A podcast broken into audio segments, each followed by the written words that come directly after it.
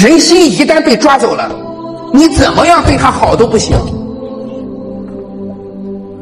就跟谈恋爱一样，我经常举例子说，谈恋爱，你你他他喜欢你，他爱你，他内心里爱你的时候，你对他怎么样，他都觉得好，对吧？你离他远一点，他觉得你这个人很酷；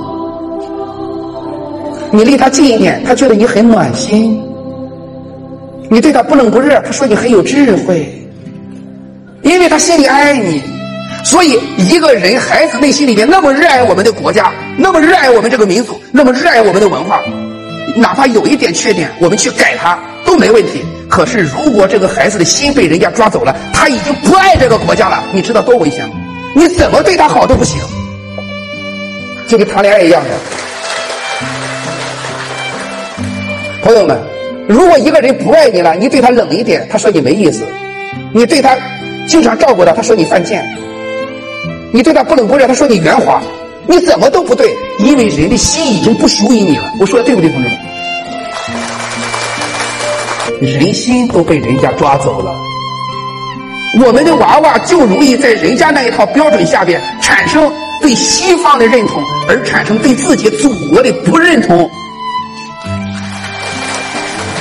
国民教育就是从小学到高中，一定要学中国文化。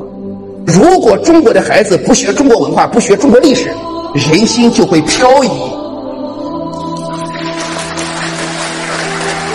所以在座学中国文化的同志们，我们有一个重要的责任，为中国的孩子装上一颗中国的心。